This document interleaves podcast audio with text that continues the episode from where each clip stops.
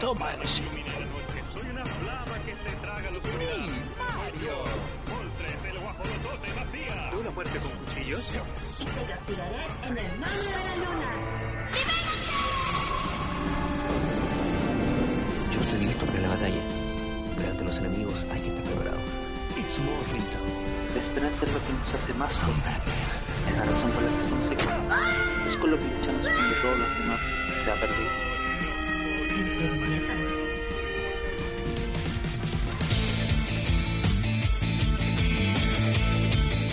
Bienvenidos al lugar donde romper la cuarta pared está permitido. Ponte cómodo en este punto de encuentro, donde el cómic, el manga, los videojuegos y el K-pop, toda la cultura pop tienen su espacio. Cultura, tendencias, noticias, debates y conversación de tus series y juegos favoritos en este, el espacio donde somos más que solo cómics. Aquí comienza Entre Viñetas.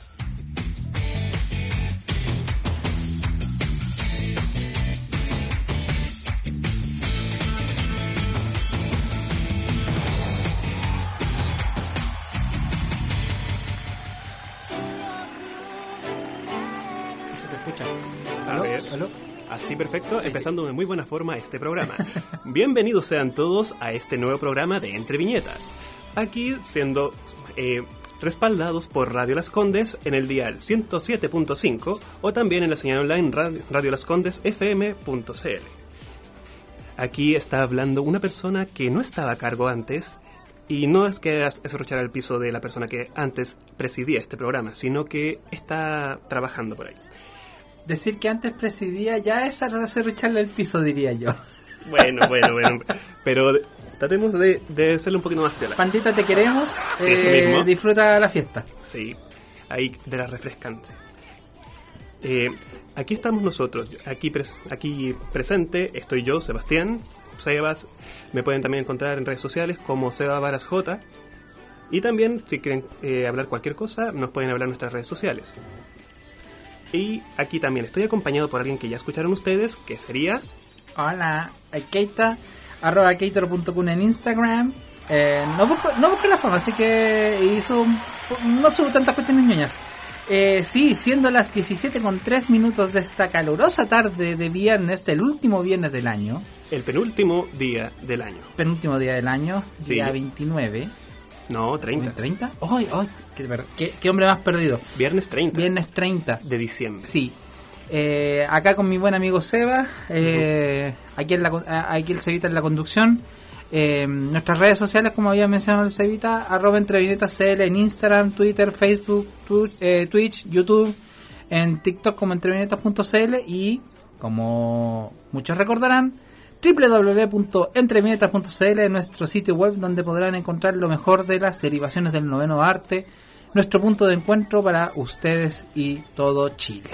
También acuerden de, acuérdense de que tenemos Spotify, que también vamos a hacer todo lo posible porque si acaso no pudieron estar acá presentes en esta transmisión en vivo, puedan escucharnos también a través de estos medios. Ya está la grabación del, del, del- del viernes pasado. Sí, espero que hayan pasado una muy buena Navidad y si ustedes quieren decir, decir cualquier mensaje para ahora, algún, alguna anécdota o lo que quieran, pueden también hablarnos al WhatsApp, al más 569 22 28 85 17.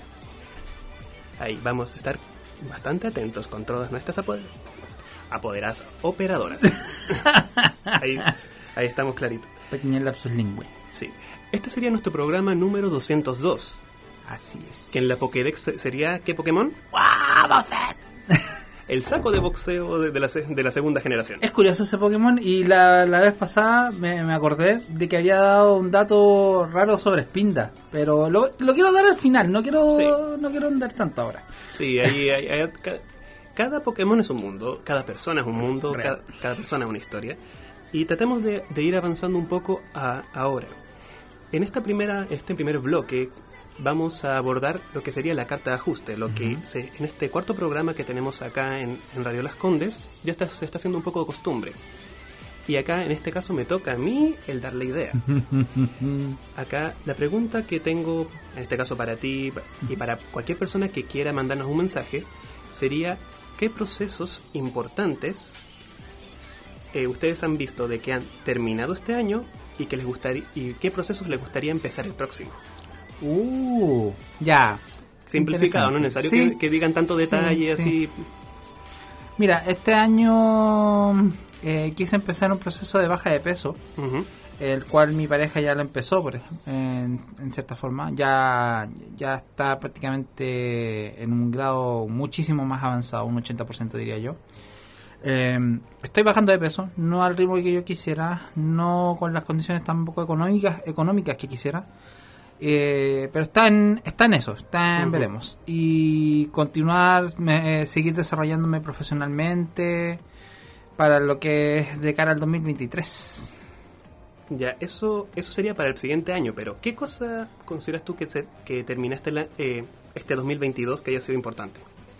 ¿Terminado? Sí. Mm, a ver, yo creo que en este año profundicé y siento que eh, todo lo que tiene que ver con mi relación de pareja lo he logrado.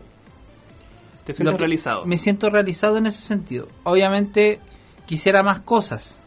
Quisiese que se lograsen más cosas, pero no me siento derrotado en ese sentido, para nada. No siento que si bien es un continuo, es un constante, es algo que he empezado y que he profundizado y que cada año es un año nuevo, literalmente. Entonces me gustaría que eso, esos aprendizajes que obtuve siguiesen para, para el próximo. En- hay entonces en distintos, ani- en disti- distintos ámbitos de tu vida, en algunos te sientes más realizados, como sería justamente en el área de pareja, Sí, y te gustaría desarrollar otras cosas más en el área como de salud personal. exactamente. Y profesional también. Sí, es, eso, basta- eso está bastante bueno. Yo, yo en verdad me siento muy similar a, a lo que tú dices en relación a que eh, encontrarse con una persona y, sen- y sentirse identificado con esta y, por ejemplo, pasar un año y que, y que pienses que fueron mucho más largos, al- eh, un tiempo mucho más largo, entiendo. así quizás por el nivel de intensidad o el nivel de proyectos que uno tiene, es algo muy llamativo que a veces se da y a veces como que también uno lo ve eh, con miedo. Y eso es algo que creo que compartimos un poco de veces que conversamos un poco fuera del, fuera del aire. Off camera. Sí. También yo diría que a nivel profesional logré concluir procesos muy importantes para mí. Yo el año pasado eh, pude terminar mi carrera de, de kinesiología, sí, y recién este año me titulé. O sea, egresaste y te titulaste, ya entiendo, entiendo, Sí. entiendo. Sí. Recién este año entonces recibir el cartón con Sí. toda la cosa, con toda Toda la la, para- parafernalia. toda la parafernalia, invitar a, invitar a mis familiares para que vinieran y los que no podían estar presentes que mandaron los, eh, los saludos y todas las... eh, Solo por curiosidad, fue todavía mientras estábamos como, comillas, cuarentena, pandemia full. no, fue ¿no? después. Ah, ya, ya. O sea, estaba un poquito más abierto los aforos. Sí, pero no tanto. También había como Ya. mucha burocracia, muchos problemas. Entiendo. Entonces, esas cosas serían las, las que ocurrieron en ese caso. Y en el y cosas que me gustaría empezar el siguiente año sería más a nivel profesional. Entiendo. Me gustaría el poder crear proyectos de distinto tipo, tanto dentro de mi área de trabajo, que sería la kinesiología, o también en mi área de, de interés, que son por ejemplo juegos de mesa, o alguna otra cosa dentro del mundo ñoño. O una cosa que a mí me encantaría en un futuro quizás sería fusionar estos mundos. Ya, interesante. Ahí, Cuéntame más. No, yo- Diría el.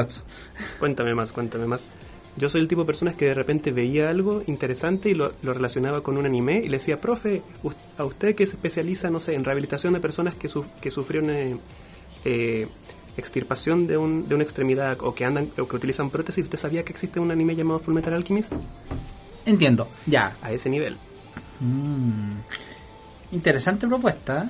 Sí, son, son cosas que igualmente hay, hay otros colegas que en verdad se están eh, involucrando a esto y es algo que me gustaría más a futuro, pero también uno, que no, uno ahora- requiere ciertos, ciertas etapas. Ahora que lo pienso, no he visto muchos creadores de contenidos, acá youtubers, eh, streamers, etcétera, que vean el punto de las diversidades funcionales, acá discapacidades, dentro de la cultura pop. Como que no es algo. Siendo que hay exponentes muy grandes, por ejemplo, el profesor Charles Xavier en X-Men, eh, el mismo Alphonse Full Metal Alchemist, eh, eh, Al, Al, ¿cierto? No, eh, Edward. Edward. Edward, sí. También me pasó a mí. Sí, no, pero es que Al, o sea, Al literalmente es un alma encerrada en un en una armadura, así que Sí. es un poco más distinto. Y, y, y otros ani- animes re- relativos a otros tipos de, comillas, discapacidades como estas de Your Silent Voice. Sí, tratemos, yo, yo creo, a, mi- a mi punto de vista, la mejor forma de referirte, a referirse a esto sería la diversidad funcional. Sí, diversidades Ahí- funcionales. Ahí Sí. con eso ya Sí, pero- lo englobamos bastante Sí, bien. completamente. El tema es que para la gente todavía no, no asocia el concepto de diversidad funcional a la correcta forma de referirse a las personas que en el vulgo se les denomina como discapacitados. Sí, mira, ahí van a haber miles de cosas que han evolucionado tanto de Por que supuesto. si tú las mencionas, por ejemplo, lo que decía mi abuelo, lo que decía mi tía, ahora básicamente son, son insultos. Completamente de acuerdo, pero si no haces la, mm, la comparativa del antes y el después, la gente no lo va a entender. Sí, eso pasa mucho. Y, y es algo que me llama la atención también, por ejemplo, eh, en temas de las viñetas. En las viñetas, una, yo siempre asistía a lugares de ilustración, eventos de distinto tipo, sobre todo acá en Santiago, y una cosa que me llamaba mucho era cuando estaban estos stands que aparte de los hermosos con dibujos de, de su diseño propio de X o Y personaje, estaban las personas que hacían como sus dibujos a su propio estilo de personajes originales de ellos, pero lo hacían con un, un diseño que no se preocuparan que fuera bonito. Ya. O buscaban cosas que, que fueran realistas, pero desde otro punto de vista. Si bien los cuerpos eh, de los superhéroes llegan a ser realistas porque hay personas que pueden tener esos cuerpos, Por supuesto. también hay otras personas que no son tan estéticas. Personas que van a tener otras medidas, que van a tener, una, van a tener algunas partes del cuerpo no tan desarrolladas, más caídas, etcétera. Y hay gente y eso me llamaba la atención y llegaba a ser llamativo el hecho de encontrar eso.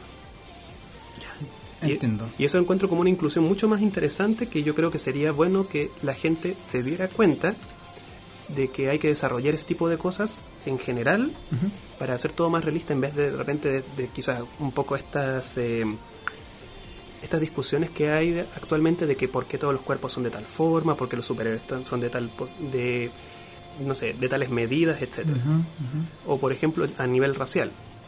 Yo varias veces hoy eh, vamos a hablar de distintas cosas de los que han pasado este año y, y me ha llamado mucho la atención el nivel de discusión. A nivel de internet eso, eso cada vez prolifera más y más. Bueno, Internet es una fuente inagotable de odio muchas veces porque en lo que se refiere a redes sociales cada vez, cada vez se está primando más lo que se denomina como microblogging. Que un ejemplo súper rápido y súper sencillo sería Twitter, que es expresarte en la menor cantidad de palabras una idea. El problema es que eso dificulta el diálogo y el entendimiento, porque mientras menos palabras utilices, menos eh, contenido va a tener el- el- la idea que tú quieras expresar. No te puedes explayar, no puedes desarrollar mayormente las cosas y varias veces si tú quieres dar otro mensaje para desarrollarlo más, no, no se toma en cuenta, sino que lo primero que dijiste a pesar de que quizás estuviera mal dicho. Y, y ojo, es- eh, la gente en general no tiende a abrir los hilos de Twitter, lo- los famosos threads. Uy, sí. Y, y yo he agarrado la costumbre de hacerlo. Yo sí hago ese, ese ejercicio de que si estoy viendo un Twitter y por algún a veces motivo aparece un hilo, yo lo leo. Y le doy like y toda la cuestión porque me interesa que la idea se desarrolle en más de 140 o 180 o ya no sé cuántos caracteres quiere ponerle Elon Musk al- a la cuestión. Y o sea, dicho sea de paso, Twitter ya está fallando bastante este último tiempo, pero mi punto es que mientras más eh, uno pasa en redes sociales, más tiende a radicalizarse. Sí, pasa harto. Y, y también ocurre un poco de este, estos mismos algoritmos que hemos estado hablando de las inteligencias artificiales, que varias veces te muestran cosas relacionadas contigo. Si tú muestras cierto, eh, cierta inclinación hacia alguna idea o algo así, te va a tirar más y más cosas re- para reforzar tus ideas. Entonces va a, te- va a terminar teniendo como una, un tipo de censura de ideas contrarias y va a un reforcimiento, un concepto eh, va a reforzar aún más todo lo que lo- eh, en relación a tus ideas y como que te vas a aislar de, de otras cosas. Por supuesto, porque lo que, lo que los algo- algoritmos de las redes sociales, particularmente de lo que tiene que ver con, con transmisión de contenido, YouTube, eh, Twitch, Facebook incluso, lo que quieren es cautivar tu atención para después venderte cosas. Ujú. Entonces, mientras más contenido veas en YouTube, a menos que tú alimentes tu algoritmo, te va a presentar eh, cada vez más contenido de tipo radical. Sí. Entonces, eso desgraciadamente extremo. más extremo, porque lo que busca es, oh, ya, qué interesante este tema. Qué interesante el fascismo. Eh, esto o da los para- discursos de odio. Bueno, esto da para ampliarlo más porque incluso el, el programa que tuvimos acerca de inteligencia artificial y cosas así quedó corto. Exactamente. Bueno, eventualmente vamos a profundizarlo. Eh, nos llegaron mensajes del, en el más 569 22 28 85 17. Dice: Estamos junto a los amigos de Nación Geek, escuchando el programa en vivo. Les mandan muchos saludos y felicidades este 2022. Uh, ¿quién, ¿Quién será? Me, me suena a, un- a una persona de blanco y negro. Un osito blanco y negro. Ahí. Un oso blanco y negro. No solamente diré eso. Recuerden- Ese, ese mismo tío. Ese mismito. Bueno, recuerden seguir a nuestros amigos de Nación Geek en arroba Nación Geek CL en Instagram y su tienda en sus redes. eh, voy a buscar dónde está la tienda física para dar, dar el, el dato correcto. Sí, y es- se encuentran actualmente en Avenida Italia, en una, en una tienda física propia, donde puedes encontrar dos- distintos tipos de regalos para la gente que tú desees. Tienen poleras, tienen, eh, ¿cómo se llama esto? Tienen figuritas, tienen comida, tienen ramen de distintos sabores, como para, para las ocasiones en las que tú quieres, por ejemplo, hacer un, un challenge o una prueba de un sabor nuevo, puedes aprovechar de ir, para, de ir para allá. También cuadros con temáticas muy variadas. Eso es algo que podemos nosotros recomendar acerca de estos estos amigos que son de Nación Geek. Nación Geek Chile. eh, Nación Geek Chile. Instagram, eh, como tú dices, en el en el pleno barrio Italia. Sí. ¿Te parece si pasamos ahora al bloque noticioso? Por favor. Tenemos grandes noticias en el mundo del espectáculo, de las películas. Eh, la semana pasada, si no me equivoco, el viernes, jueves, viernes pasado, se estrenó en los cines eh, la esperada secuela de la película Avatar. Eh, Avatar, El Camino del Agua, The Way of Water. Y su director James Cameron, conocido también por haber dirigido en su momento Titanic, hizo unas declaraciones bastante ardorosas, diría yo. Ya. En el sentido de que... Expláyate, por Sí, favor. sí. A ver, eh, criticó lo que él denominó, o lo que de- se, él, él mismo denomina el efecto Stranger Things. ¿Por qué? Eh, para los que hemos visto la serie, que ya está en producción la quinta temporada, eh, cada cierto tiempo uno ve que los niños que personifican a los personajes de Stranger Things, o los adultos a esta altura ya, Mi- Millie Bobby ya pasó la veintena, eh, tienen 27 años y fingen tener 15. Y eso es lo que está criticando James Cameron, que no quiere que sus películas 3 y 4 de Avatar sufran ese efecto. Por eso, Avatar 3 y Avatar 4 ya están en postproducción. A ese nivel.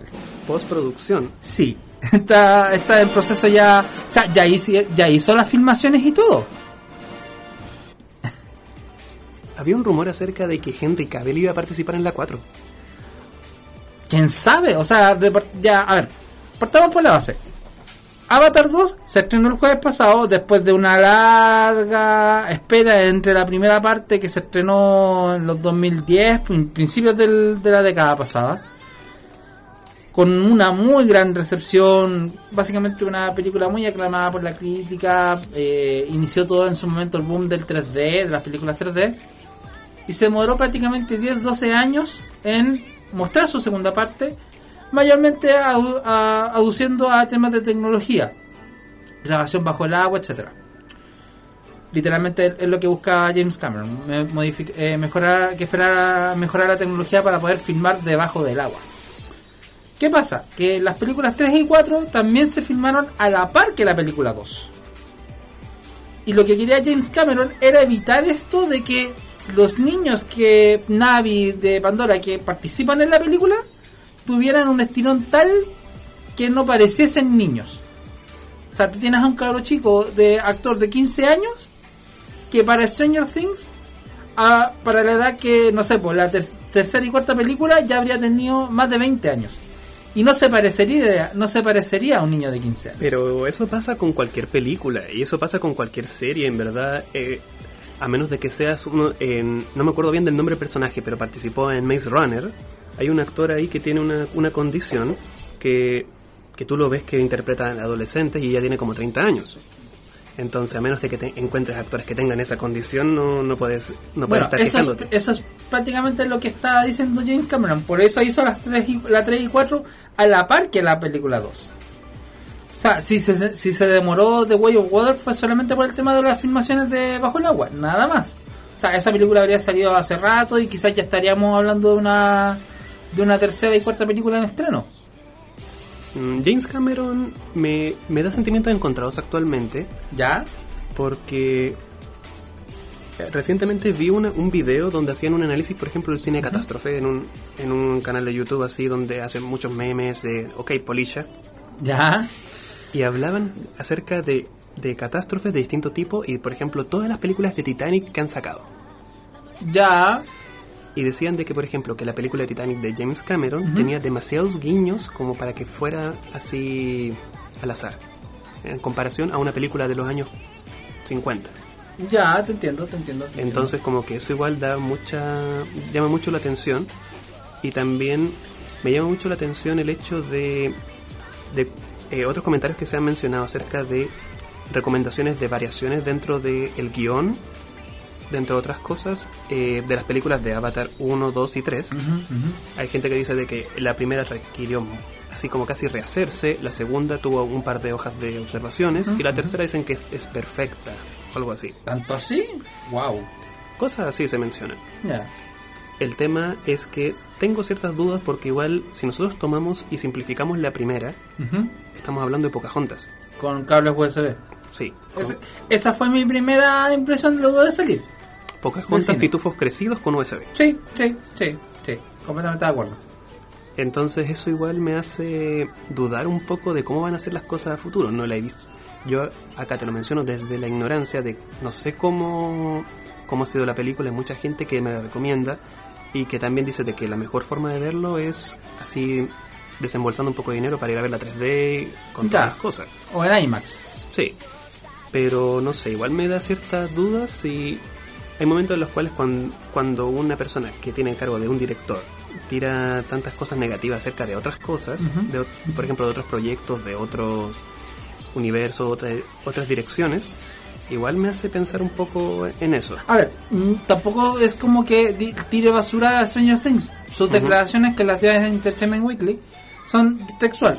Me encanta Stranger Things, pero tienes este efecto de Stranger Things donde se supone que todavía están en la, secund- en la escuela secundaria, pero parecen tener 27 años.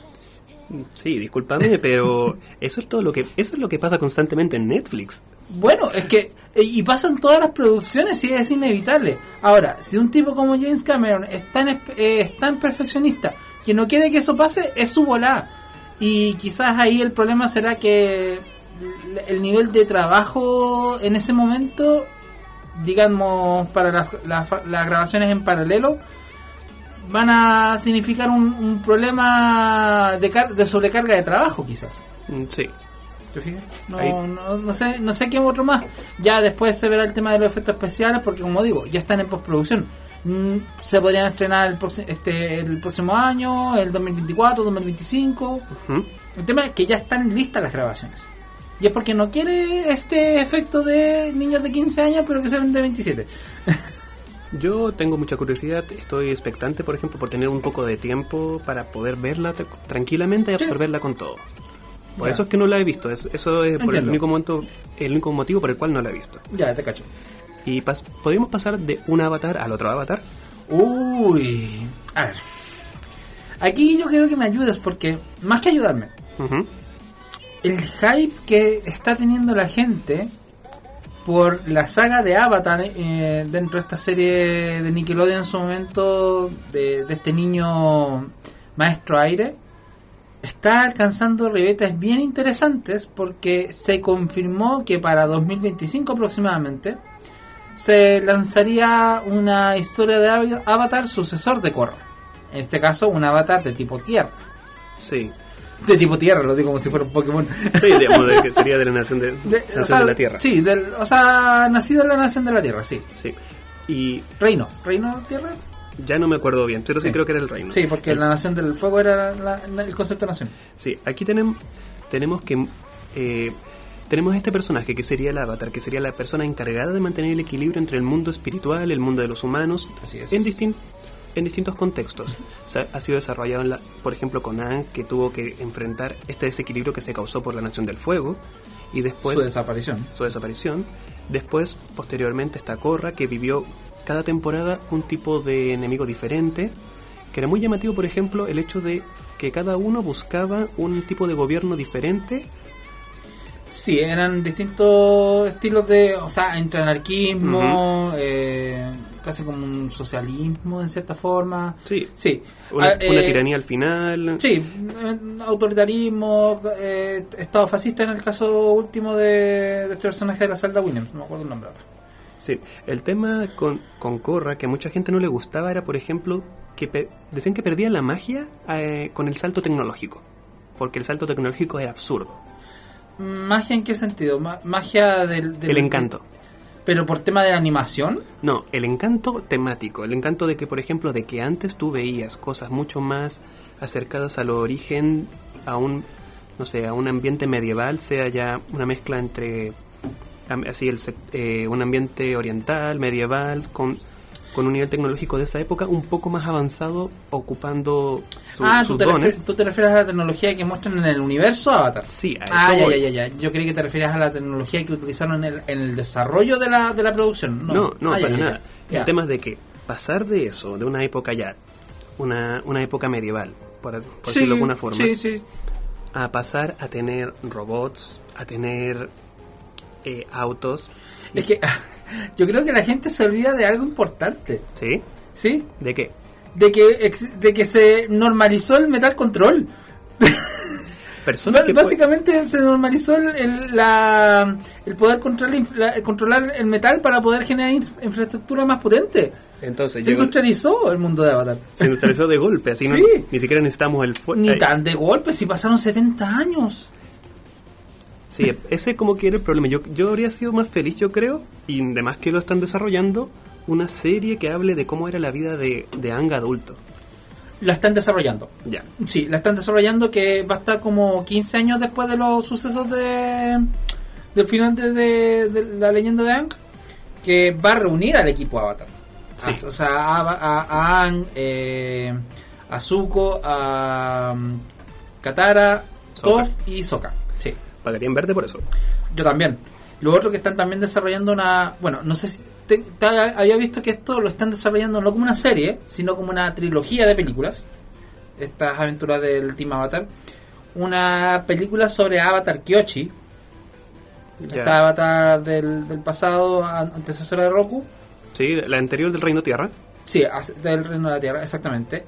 Eh, eh, no olvidemos que también están los cómics que expanden el universo de Avatar. que son canon. son canónicos y lo Sí. está lo- en Estados Unidos lo, lo publica Dark Horse Comic que dicho se pasa una, una de las editoriales más potentes en Estados Unidos Sí, bastante potente, no, Sí. no, de las tan- no de las más conocidas de C Marvel, pero en verdad pero también es, potente. o sea se, se, se lanza muy buenos títulos en general de Sí. partida los de, la- los de Legend of Zelda Eh, y que ahí muestran por ejemplo va también a haber una, una producción específica de Zuko Uh, donde la enemiga va a ser Azula.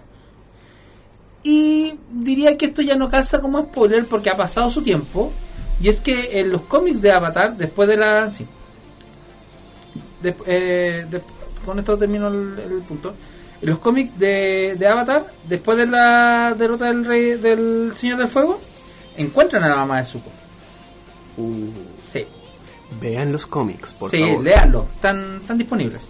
Esperemos que todo resulte bien ¿eh? Sí. y que este nuevo Avatar logre desarrollar historias nuevas y que le den una vuelta a la franquicia. Por favor. Que reenamoren a los, a, a los antiguos fans. Sí, completamente. Bueno, ahora aprovechando de que son las, las 17 con 30 minutos, nos vamos a ir a una pausa musical junto a eh, Running Up to the Hell de Kate Bush, justamente hablando de Stranger Things. de Stranger Things. Aquí estamos en Entre Viñetas porque somos Más que solo cómics. Cómics, manga, videojuegos y K-pop. Somos más que solo cómics. Somos entre viñetas.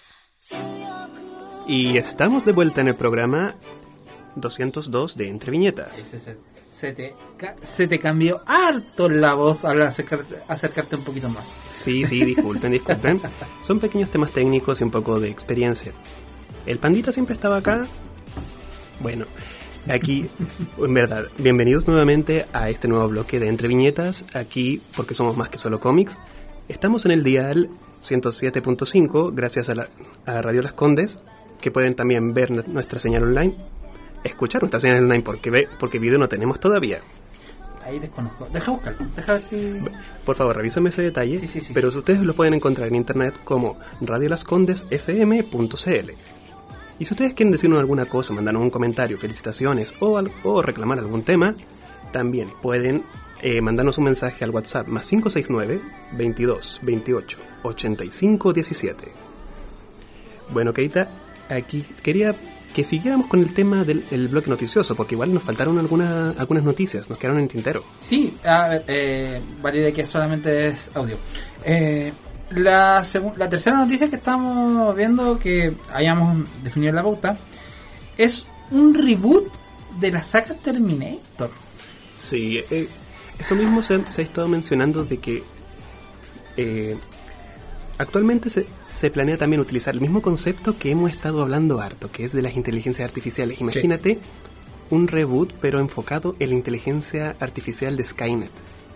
Ya, o sea, no, no tanto en el T800, por ejemplo. No tanto en eso, sino que, Ya, por ejemplo, cómo genial. sería para la, la IA eso. Ya. Porque varias veces nosotros estábamos viendo desde un punto de vista más físico, por así decirlo, supuesto, no tan, no virtual. De ya, ver al T800, al T1000, creo que era el siguiente. Sí. Y La- ahí nosotros. Después la TX, que es la, esta eh, con forma femenina. Ah, sí, yo, yo, yo tenía el DVD de la tercera. Ya. Me lo regalaron ya, una vez por ahí. Ya. Y incluso vi la escena post crédito, digamos, la, escena- la- que- digamos, disculpa, no, la escena eliminada, la escena eliminada. Ah, lo- yo no ten- tenía idea. tenía cosas tenía cosas interesantes. Ya. El hecho es que siempre veíamos a la inteligencia artificial muy muy detrás y siempre veíamos a al robot, al andro- al o sea, Skynet se mencionaba, mencionaba pero nunca Sí. se mostró, por ejemplo, la computadora o, al- o la red de computadoras que la contenía. al enemigo en las sombras así sin, sin abordarlo directamente Sí, y siempre sí. teníamos como que pelear contra los soldados sin poder afectar directamente al, al, que, al responsable de todo. Exactamente. En este caso era Skynet. Sí, entonces, y Mm. varias veces era como el problema inevitable, Buena Thanos. sí, a ese nivel. Entonces, yo creo que sería muy buen enfoque. El problema es de que yo ya veo que eso cause revuelo en, en temas de que todos piensen de que va a ser una predicción del futuro y todo lo que va a pasar. Pero si ya estamos en eso. A ver, a ver, Sí, mi, mi mayor temor de esto era cómo vas a, digamos, reemplazar a Schwarzenegger. Es un actor icónico, o sea, tú podrías tener todas tus críticas, decir que es un buen actor o un mal actor, lo que sea, el Gobernator. bueno, ahí Pero él es él, él es el T800. Bueno, llamemos a Schwarzenegger y preguntémosle si acaso puede permitir a uno de sus hijos a- actuar. Mm, ya, a ver, no, no estaría, com- no, no, no me complicaría. ¿Ya? pero no no eh, yo a mí no me complicaría ¿cachai? No así la gente que es fanática quizás del, del T800 del Schwarzenegger Sí, pero hay una cosa de que quizás es, es de ese, ese T-800. Varias veces se habla de que estos robots eh, que están recubiertos con este sí por esta capa de carne que hace que simula todo lo demás, eh, puede haber más de una persona per- eh, con esta cubierta, me refiero. Completamente de acuerdo Porque varias veces se ven como hordas de estos robots, pero cuando ya están sin ninguna cubierta. Po, sí, Entonces, imagínate eso para que, si acaso estás pensando en que tengan capacidad de infiltración, tendría que haber una variedad. completamente de acuerdo el tema es que sí o sí van a tener que meter a Schwarzenegger de una u otra forma creo yo Algún cameo pequeño que sea, por lo menos. exactamente lo interesante es que ahora va a estar enfocado en esta inteligencia artificial que es Skynet o sea ya no va ya no va a estar tanto del lado de Terminator como tal o sea Terminator es, el robot es él es el exterminador Sí. Entonces, Ahí con, sus, con sus frases icónicas, sí con, hasta con su porte y todo. baby, Mm, sí, sí. todo eso Igual son cosas que ocurren, por ejemplo, con la, el cambio que hubo en Chucky. ya En Chucky, el muñeco diabólico, Sí, pa- sí. pas- había pasado de ser un muñeco poseído a un muñeco robótico que tuvo un error y pasó a ser asesino. ah ya entiendo Muy similar entiendo. a la pared de los Simpsons del muñeco sí Krusty. de Krusty sí Así como está puesto en el switch de malvado A ese nivel. Entonces, los Simpsons lo pensaron primero. efecto, efecto ese, ese efecto de que si lanzas eh, mil veces la pelota, al menos 10 veces o 100 veces va, va a dar bote, va a dar un buen bote, o Sí. va a acertar. Sí, ahí estamos hablando de temas de azar. Esto Sí. también como lo que decían de que si juntas a mil monos en una... En, Eventualmente van a terminar en una habitación llena de máquina de escribir, guion, van a terminar escribiendo un un guion. guion de película. Sí. Eh, y eso, a, a ver, ¿qué, qué otra cosa va, va ocurriendo? Porque, como ya habíamos hablado, la CIA da- van a dar para muchas cosas más a futuro. Incluso un tema que nos que explotó después de que habláramos de nuestro tema fue de que hay, habían agrupaciones de artistas que estaban directamente en contra de la CIA. Van a sumarse después los programadores. Ya, ¿tú te manejas con eso? Sí. Esa no me la sabía. Sí, se están sumando porque ahora hay una una IA que está básicamente desarrollando código. Si es que tú le preguntas. Eso me parece más preocupante que cualquier otra cosa. Sí, sí. O sea, es no, no, no, no quiero ver la preocupación por el lado del campo de, la, de, lo, de los informáticos o de los programadores. Porque la magia del programador es encontrar una solución que quizás la IA no, no haya. El tema es si la IA después va a hallar esa solución también o no. Ahí ya estaríamos hablando de una crisis en el, en el campo. de- o sea, prácticamente casi como asesinar la, la, la carrera de analista programador. Sí, bueno, eso siempre pasa, siempre pasa con un nuevo boom tecnológico, se piensa de El que hay, sí. hay oficios que van cambiando, que, que van quedando obsoletos y, y se va progresando con eso. Habrá que ver qué ocurre. En- hay varias, varios saltos temporales de mucho tiempo. Y hay que pensar también cómo fueron las cosas hace 100 años atrás, hace 200 años. Y también pensar de que, por ejemplo, hace 100 años y dos días nació Stan Lee. Qué bonito tu puente. Con eso digo todo. Qué bonita forma de, de, de linkearlo, porque, a ver, Stan Lee falleció hace unos 3, 4 años atrás, si no me Sí. equivoco. Sí, Em, el último cameo que hizo fue en Venom, creo. Ya, si no fue. Sí, y el último que yo vi básicamente fue el de Capitana Marvel, porque no me he visto Venom. Venom. Eh, no, me, no me llama mucho la atención el- Bueno. la, la- la saga que ha hecho Tom Hardy. ¿Qué piensas de qué cuando tú piensas en Stan Lee, qué te viene a la mente primero? Marvel. Marvel. Ma- O sea, es inevitable. Chiste de Thanos. Es inevitable porque es el, es el, o sea, no, en realidad son dos conceptos. Marvel y cameos. Cameos. Cameos hasta en Teen Titans. Me acuerdo cuando Sí. salió en la, en la película de Teen Titans Go de... Me encantan los cameos, así como... sí, sí, incluso le, pa- le pasó algo peor, creo yo, que a Hitchcock. ¿Ya? ¿Por qué lo dices? Hitchcock era un director Sí, sí. Que era que era muy eh, muy famoso por también hacer muchos cameos. Entonces habían ocasiones en que la gente pasaba algo muy similar a lo que nos pasó ahora con Stan Lee. Ya. Una imagen pública que la gente veía, entre otras cosas, motivación de que iba a ser una buena película, de una temática que no le gustaba, pero encontrar el cameo de ese personaje. Entiendo. Entonces todos estaban esperando encontrar el cameo de Stan Lee. Ya, ya. Me encantaron todos los cameos, en verdad. Me da lata de que, por ejemplo, no pudiera hacerse un cameo, estando él vivo, de, de él en Spider-Verse, digamos, el, el último, Ah, ya, en No Way Home. en No Way Home Sí. y también en Into the Spider-Verse. ¿No lo hizo? Tengo que sí, o sea, ¿estaba vivo cuando se hizo esa película? ¿O fue, de- o fue sí. solo la voz? Es que tenía que haber sido vos porque es animación, pues. Sí, pero me refiero yo de que no, me- no sabes, no sé si era él o no, porque sé que el- hay un personaje que es igual igual a Stan Lee ahí. Ah, ya, te cacho. No, tendría que revisitar, revisitar la película, reverla para poder decirte sí o no. Sí, tengo la duda, porque ahí me, me- me- me- sea- se, se me cruzan las fechas entre Spider-Verse y Venom, disculpa. Eso, Ya, no te cacho. No, eh, Spider-Verse está antes. A ver, eh, yo de Stan Lee el, el recuerdo más chistoso a nivel de cameo que tengo es con Big Hero 6 o Grandes Héroes. O Y te digo por qué. ya. Yo estaba Dime. con mi hermano, fuimos a verla a un cine allá en Perú. Estábamos de vacaciones cuando En se Perú. estrenó. Sí, en, sí, en, en Tacna o Arequipa, una de las dos ciudades. Fuimos a verla y vi- vimos la escena donde el, el papá del chico rico era Stan Lee. Sí. Para cuando estaban mostrando los créditos, contabilizamos nueve Lees. Tipos que se apellidan Lee. Ya. No, ocho, perdón. Hasta que al final aparece Stan Lee y él era el noveno Lee. Así que Stan Lee para nosotros quedó como el noveno Lee que aparece en los créditos. Yo, yo estoy picado con esa película por, por el contexto, por un contexto personal que me pasó con esa película. Ah, ya. Yo, en- yo en unas vacaciones fui al norte con, y fui con una amiga que no cachaba nada de, de cine, no cachaba nada de películas de superhéroes ni nada, y pensábamos de que ya, en vez de ver algo del MCU tan directo, que requería de información previa, eh, ponerse a ponerse a ver otra cosa como Big Hero 6 que sería más eh, algo más piola, no tan no, no necesitaría eh, ver tantas cosas de antes.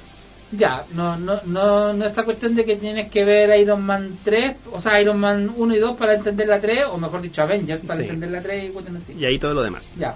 Entonces eh, vimos eso y yo yo ya estaba así, así eh, tenía asimilado directamente el hecho de quedarme en los postcréditos. Sí o sí, sí o sí. y esta persona decía que no, no, vayámonos, vayámonos. Me está ahí. No, ¡Ay, qué dolor! me perdí la escena ¡Qué postcrédito. dolor! Y, er- y- y en verdad te digo, creo que es una de las mejores. Terminé viéndola después en, en internet. Es, es de las mejores escenas post crédito que hay en toda la animación. de- en, la- en toda la animación. Es, Sí. es- es mi favorita, porque, o sea, con mi hermano la estuvimos esperando harto rato, porque los, los- es como los créditos de Homecoming. Oh. Los créditos de Homecoming, para que la gente lo sepa, están ralentizados a propósito de Spider-Man Homecoming, la, peli- la película en solitario de Spider-Man, para hacer el chiste del Capitán América al final diciendo, eh, tuviste que esperar mucho tiempo y probablemente no valió la pena la espera. Entonces tienes que aprender a ser paciente, no a frustrarte. Y era como, ¿en serio? O sea, y si esta persona, dime, dime que por favor ya no sigues en contacto con ese tipo de personas que te dicen, vayámonos antes de una película de Marvel. Eh, sí, sí. Ya cambié mi círculo de amigos. Maravilloso. Y ya tengo claro eso de que no me van a sacar de, de ahí hasta que se prendan las luces y que ya se vacíe todo. O sea, es cierto. a ver, la, la única película de Marvel fuera de joda que no tiene escena post créditos, y digo escena, es Endgame. Uh, sí. Bueno, sí, porque ahí fue como todo un tema. No, y aparte, digo, no tiene, comillas, escena post créditos, pero sí tiene un guiño, que es el martilleo final. Se escucha un martilleo de parte de Tony Stark, que era el martilleo con el que formó el primer Iron Man, el primer- la, la primera versión Mark. Es muy y con eso termina la película. Es muy bueno ese, ese guiño, ahora que tú Sí. lo mencionas. Sí. Porque él, o sea, ya han pasado varios años, Sí. Iron Man muere en esa película. Sí, sí, ya no es spoiler. Sí. Entonces vemos eso de que se cumplen 100 años de eso, de la muerte, digamos, del nacimiento de Stan Lee, no de Sí, la muerte. De la muerte, sí, ya, ya. Y incluso es un es un icono a tal nivel que incluso DC, hubo un tiempo que Stan Lee trabajó con DC Así y le se puede decir como que le prestó sus personajes más icónicos, Batman, Superman, la Liga de la Justicia entera, y él los reshizo a su, a su imagen, digamos, al- como se le ocurría como habrían sido. Ya, te cacho. Y, cam- y cambian completamente, así. Batman pasa a ser como un vampiro raro. Ah, es como esta... Eh, Su- Superman es como un policía de Krypton, no era un niño. Y así como... Eso es como lo, lo que uno puede ver. Y es la, va a ser la Tierra 6. Ya, porque hay una, mm, una historia de, de DC que está en película animada. Que No, es, diferente, es diferente. Ah, ya, es distinta. Sí, eso era como entre monstruos y dioses, creo que Sí, se llamaba. dioses y monstruos. Dioses y monstruos, donde Sí. ahí cambian completamente la- Sí. eh, las historias de origen. Sí. No, este es diferente. Aquí realmente tú Ah, lo ves ya. como un vampiro, eh, un, un murciélago humanoide, más como Man-Bat que como Batman. Ah, entiendo, entiendo, entiendo. A ese nivel. Ya. Dentro de otras cosas, y va a ser la Tierra 6. Ah, ya. Eso es un hito que igualmente llama mucho la atención. 100 años de una persona. Han pasado muchas cosas. Y bueno, también siguiendo un poco con la con, con la pauta, han pasado en verdad muchas cosas este año. Uf, demasiadas. Sí. Ahí, Demasiados, demasiados hitos históricos. Sí, Estoy no. cansado de ya. Que por favor mañana a las 12 ya se termine este año. Así ya. O sea, a las 0 horas en realidad, para ser más específico. aquí tenemos un Se pe- no- se tenemos, tenemos acá una pequeña lista de, Sí. de las cosas que han pasado para que por lo menos la gente ñoña y no tan ñoña alguna alguna le va a quedar. Por ejemplo, Ash ganó la liga. Es el, el mayor entrenador Pokémon que existe dentro de su historia. No, o sea, había ganado ya una liga. No, pero Le esta- ganó a los campeones. Sí, no, esta es la liga de las ligas. la, así liga de- de, la liga de campeones. es como la liga de la liga de las ligas. Sí, sí, sí, sí, sí. O sea, esto es como, o sea, no sé, po, para, para la gente futbolera, eh, él había ganado la Libertadores y después ganó la, el Mundial. Sí, a ese nivel. Y ya, es- y ya se está hablando de qué va a pasar después, porque siempre estaba el tema de que ya ganó, ¿qué va a pasar ahora? Sí.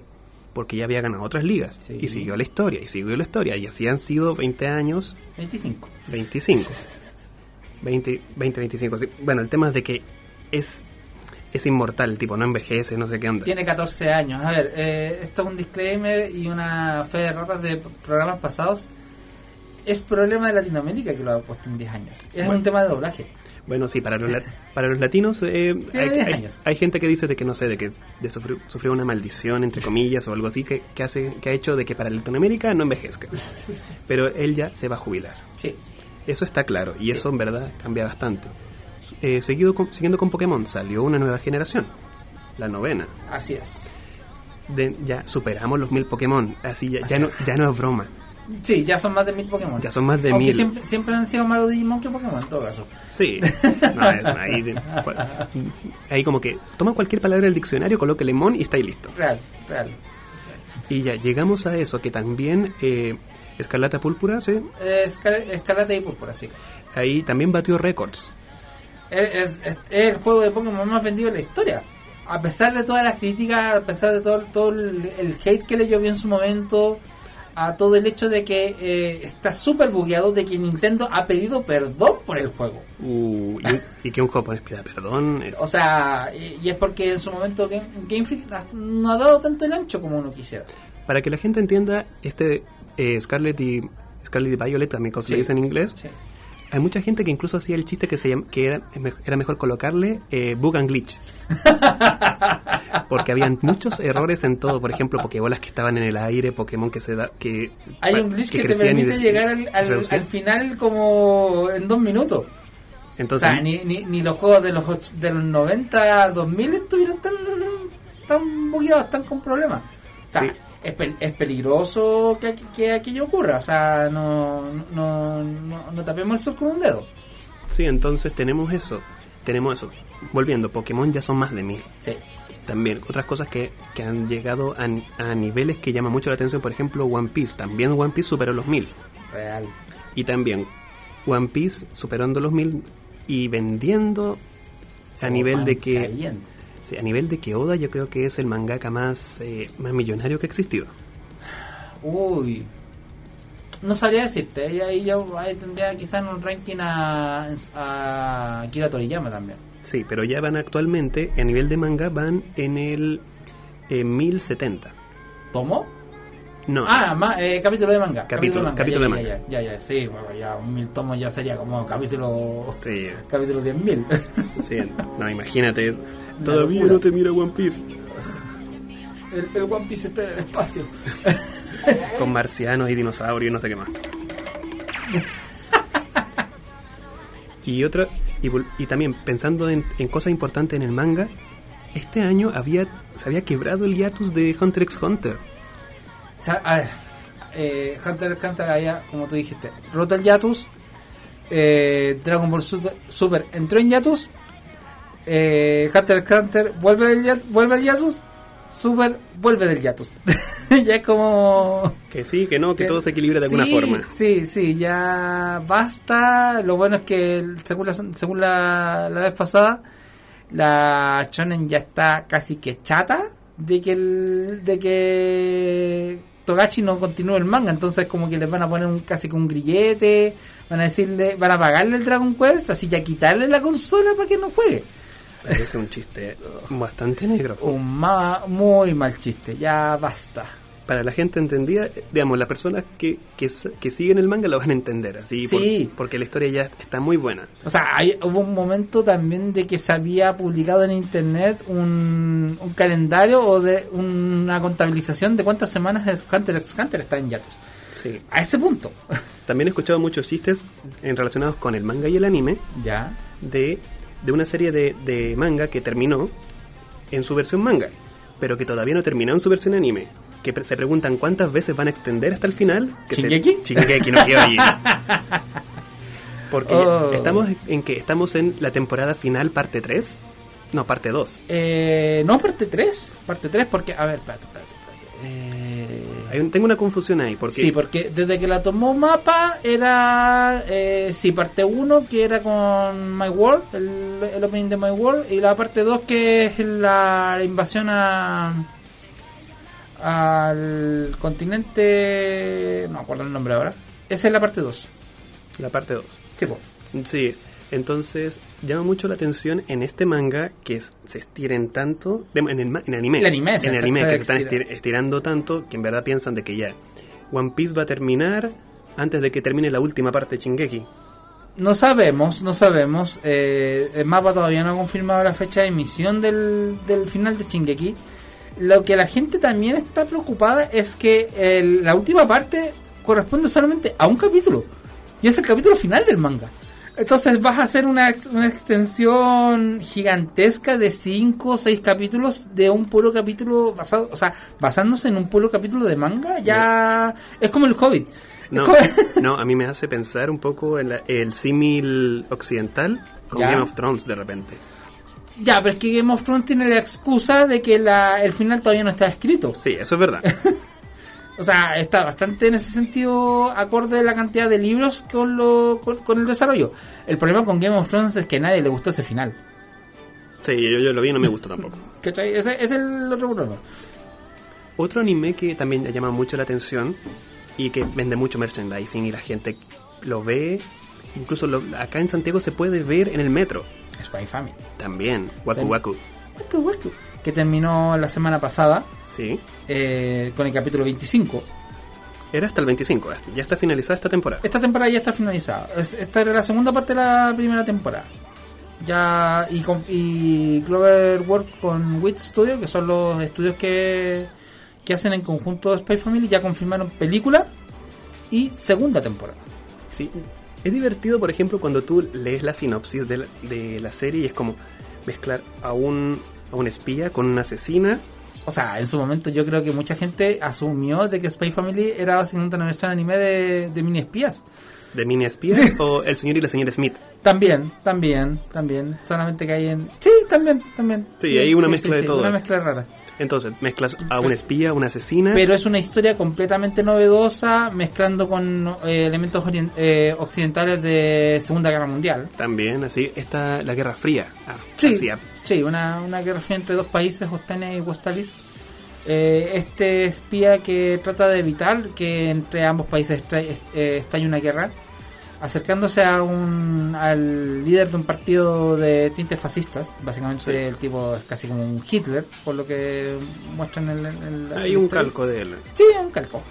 Y para eso se hace, se tiene que hacer de una familia. Y esta familia es esta niña telépata y esta asesina que es pésima cocinando.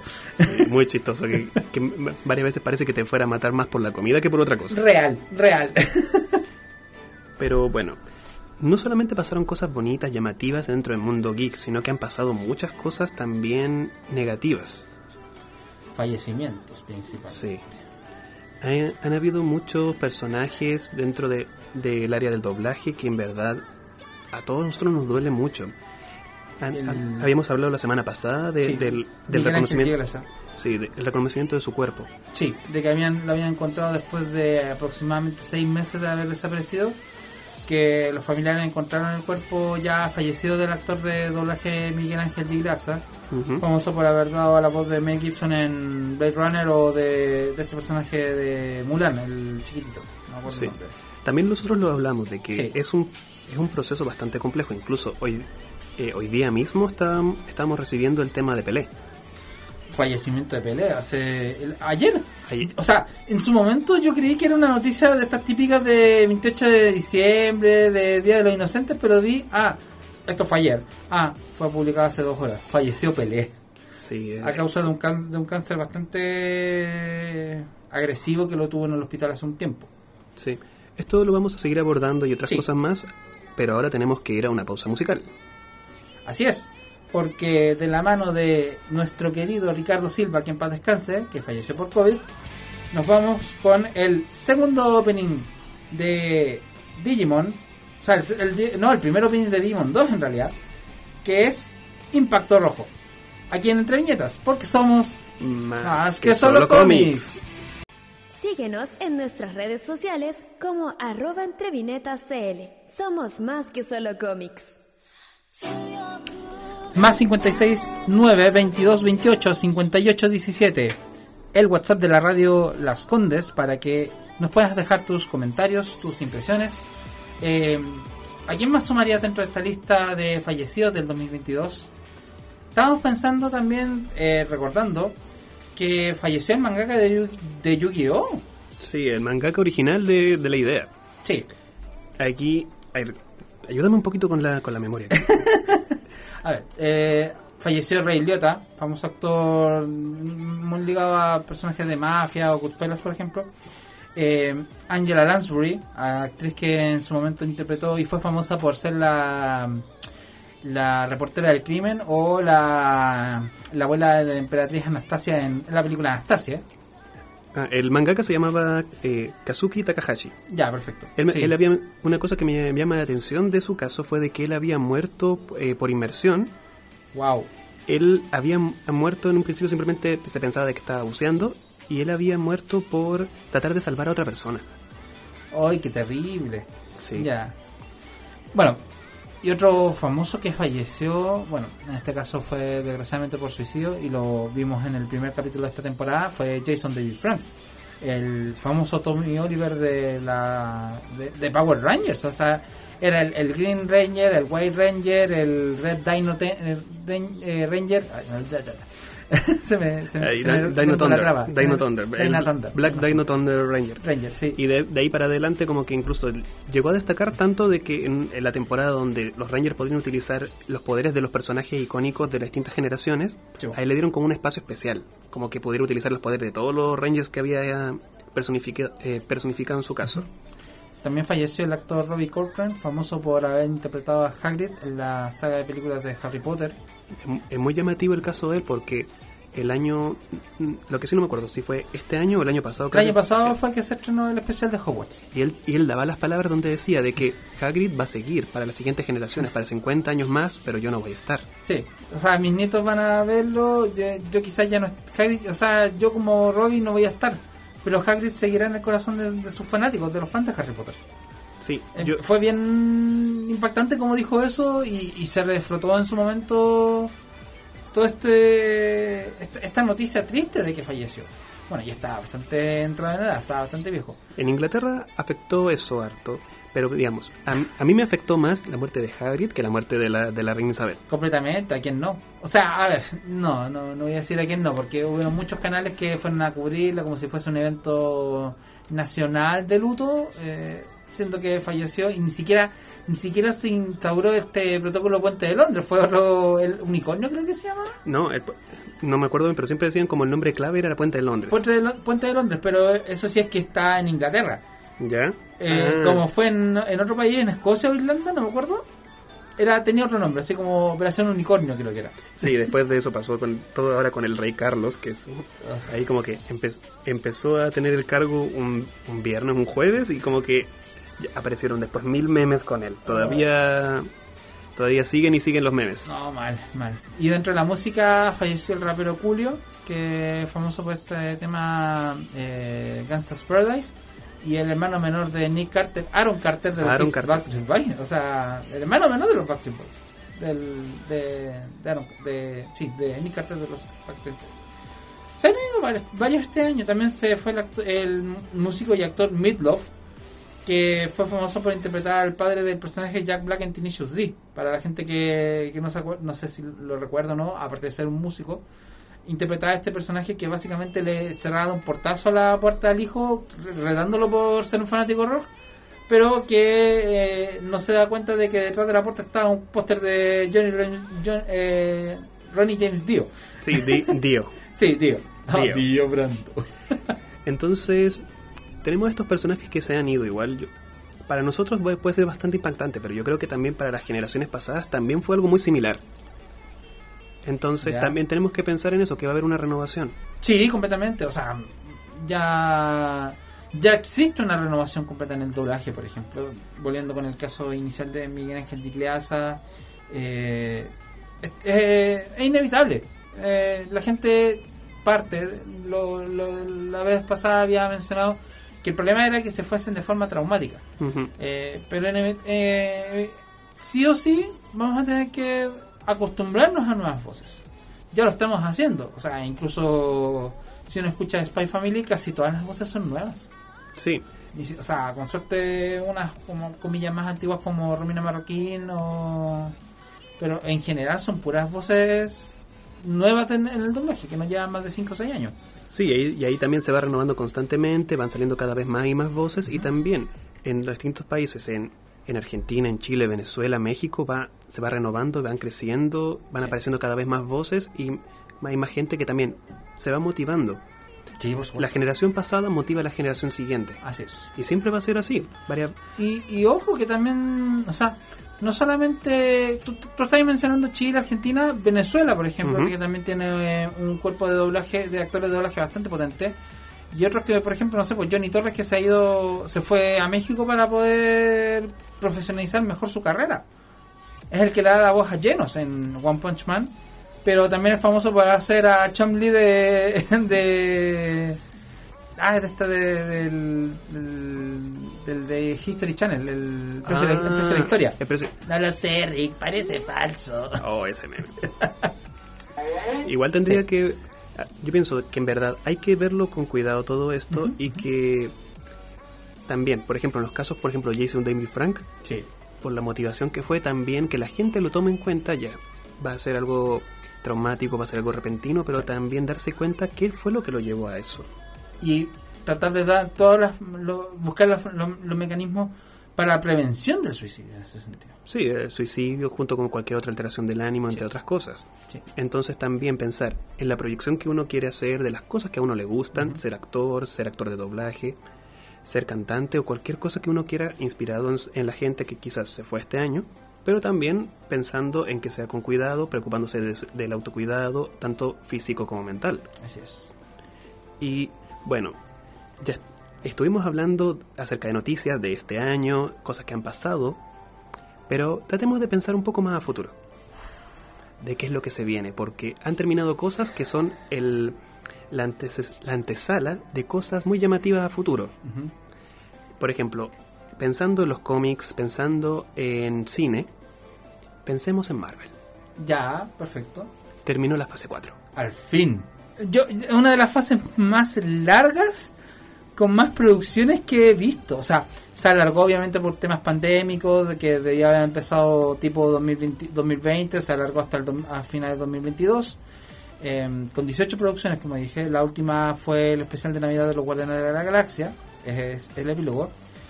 Y en febrero del próximo año se estrenaría Ant-Man and the Wasp Quantumania, que al fin presentaría el personaje de Kang el Conquistador. que ya que también se informa de eh, buscando no hacer spoiler porque igual eso, eso fue como lo que me complicó un poquito al decirlo ¿Ya? es yo creo que es relevante por ejemplo ver Loki que es de por sí, Sí. quitándole temas de, de la trama considero que es muy buena serie Es, es, la- es de las mejores series de la fase 4. hay gente que la reconoce como de lo mejor de lo, Sí. de lo mejor en su caso Sí, sí. igual tiene el problema de que va a requerir eh, conocimiento previo y que va a influir en conocimiento posterior Por supuesto, por supuesto. así no, no se puede ver así aislada como tal No, no, no. otras series que también fueron buenas por ejemplo fue Moon Knight que esa da- a esa la puedes ver aislada sin sí, problema Moon Knight es una serie que no, no es necesario conocer el universo Marvel para poder verla. Sí. Otra que requiere un poco de información previa sería, por ejemplo, Miss Marvel, que tampoco, pero que esa es una de las que quedamos como al debe. Sí, fue bastante mediocre en general. eh, lo único que habría de darle como, oh, qué interesante, es la revelación de que no, no es una inhumana, sino otro, otra raza dentro de, lo- de los seres de Marvel. Aunque la los villanos ahí fueron totalmente olvidables. No, o sea, No sé sus nombres, no ya, ya me olvidé de eso. ¿cachai? A ese punto. Sí, y el tema de que también fuera todo muy frenético, muy frenético, como que como que varias veces la, la serie trataba de bombardearte de miles de cosas, como que en verdad Sí, era, más era más juvenil, un ritmo mucho más amplio. Sí, visualmente era muy, muy, muy dinámica. Sí. De- Extremadamente dinámica. Sí, y si bien uno estaba acostumbrado a cierto nivel de humor, acá como que te- se lo llevaba al absurdo con, con algunas cosas de- dentro de eso. Sí, sí. Dentro como de la imaginación del personaje, creo Sí, yo. concuerdo. Y eso también, yo creo que quizás, no sé, puede ser un tema como generacional en mi caso, eh, ¿Ya? que para mí no me pegó. Quizás a una generación más joven podría ser. A mí me, gus- me gustó, pero el, para mí el gran pero de la, de la de Miss Marvel es el, el villano. Sí. O sea, el grupo de villanos en este caso. Sí, ahí para No quienes, pega ni junta. para quienes lo puedan ver, traten de, de verlo de la mejor forma. Sí, no, sin, sin prejuicios. Lo mismo con eh, She-Hulk. Sí, no, She-Hulk, ahí yo tengo un tema en relación a a que se requería mucha información previa, pero no del MCU, sino que información previa realmente de los cómics, ¿sabes? Porque uno está acostumbrado a, a que, por ejemplo, no sé, que Deadpool de repente le diga un mensaje a la cámara y que rompa, y que rompa los pared. esquemas, la cuarta pared. Sí. Allí es algo que She-Hulk hacía de antes y, puede haber gente de que pensando, no sé, por temas de cuotas de género entre los personajes de la ficción, dijeron no, tomaron, hay gente que decía que tomaron a Hulk y lo transformaron en mujer porque sí. Pero ¿cachai que todo es por, por prejuicio y estupidez? E ignorancia, ¿sí? no es más que eso. Desgraciadamente, o sea, todas las críticas que le llovieron a She-Hulk, fundadas, fundadas, todo lo que quieras, la mayoría se refería a gente que no tenía idea de quién era She-Hulk antes de que llegase a, a siquiera a una pantalla. Sí, a mí me pasó, yo la vi con mi pareja ¿Ya? y varias veces nos pasaba mucho de que era una serie que llegaba a cierto punto y es como, y, esto- y solo eso fue el desarrollo del, del episodio, como que habían cosas que no estaban tan conexas, eso sí podría decir, Ya, sí. que no habían tan conex- eh, conectadas con la trama original y que algunas cosas eran como porque sí para, para ver al personaje haciendo cosas diferentes. Más que nada como para rellenar una temporada de nueve capítulos. Sí, sí. Entonces eso es importante. Y eso es lo que ya está, estas, eh, esto es lo que estuvo este año. Sí, sí. lo sí. que se viene con Ant- Ant-Man and the Wasp en el futuro, ver qué otras series van a aparecer. Eh, Secret Invasion, va a ver eh, la serie de Echo, Echo. que es la que eh, me interesa bastante, por Sí, ser Para Echo habría que ver Hawkeye. Hawkeye, exactamente. Y, y quizás, quizás, eh, la serie de Marvel de, de Netflix que estuvo en su momento de Daredevil, porque Sí. ahí volvería el Kingpin, el Kingpin de Vincent D'Onofrio. Sí, aunque igual sería como un reboot, un soft reboot. Sí, pero para entender el personaje de este Kingpin sería, yo creo que sería necesario. Sí, Eh, igual, se hacen, igual se hicieron ciertos guiños hacia, la temporada cuando fue Netflix, así incluso Sí, con la supuesto. melodía. Sí, por supuesto. Eso, eso, es muy entre- eso es muy entretenido en relación a eso. Que quiero ver qué va a pasar después, porque también dentro de lo que ocurrió en este, este año fue Black Panther 2, Wakanda Forever. Wakanda Sí. Forever. Sí. Entonces estamos viendo de ahí para adelante qué, qué más va a pasar en este ya revolucionado mundo, que van apareciendo más personajes. Por ejemplo, no me acuerdo bien si es para este año o el siguiente, Ironheart. Creo que es este año. O sea, el, el 2023. Si me equivoco, debería ser dentro de 2023. Y ahí me da cierto miedo de, perso- de nuevo, personajes que utilizan cierto rol de, de otro personaje conocido, Ya. por ejemplo Iron Man, Sí, con, con otro que ya en los cómics está claro, se ha visto. sí. A la gente que lee los cómics le va a, le va a parecer eh, ciertamente orgánico. Pero a quienes únicamente ven el MCU los puede encontrar forzado o que quizás no se haga una muy buena adaptación pensando en, en buscar incluir más cosas o desarrollar una idea que no sea tan adecuada. Es que premisa básica del internet, haters gonna hate siempre. O sea, el, el, que es un hater, el que le guste odiar por internet, va a hacerlo y va a encontrar la excusa que, que mejor le plazca. Lo bueno a mi parecer es que Marvel al fin entendió que muchas veces menos es más. Y es que 18 producciones en dos años es una exageración a mi parecer. Sí, a, a ver si acaso ahora van en vez de cantidad por calidad. Exactamente. Igual y lo- lo digo por el CGI. Sí, y también lo otro que, que, por ejemplo, que hablamos la vez anterior. Nómbrame un fandom que esté conforme con, con su franquicia. Yo dije en su momento que, el- que es Sonic. Ya. Pensemos también ahora que se viene Super Mario. Uy, la película. Su- sí, y también, por ejemplo, pasando los videojuegos, que se viene Zelda. ¡Oh! Sí, ay, gracias.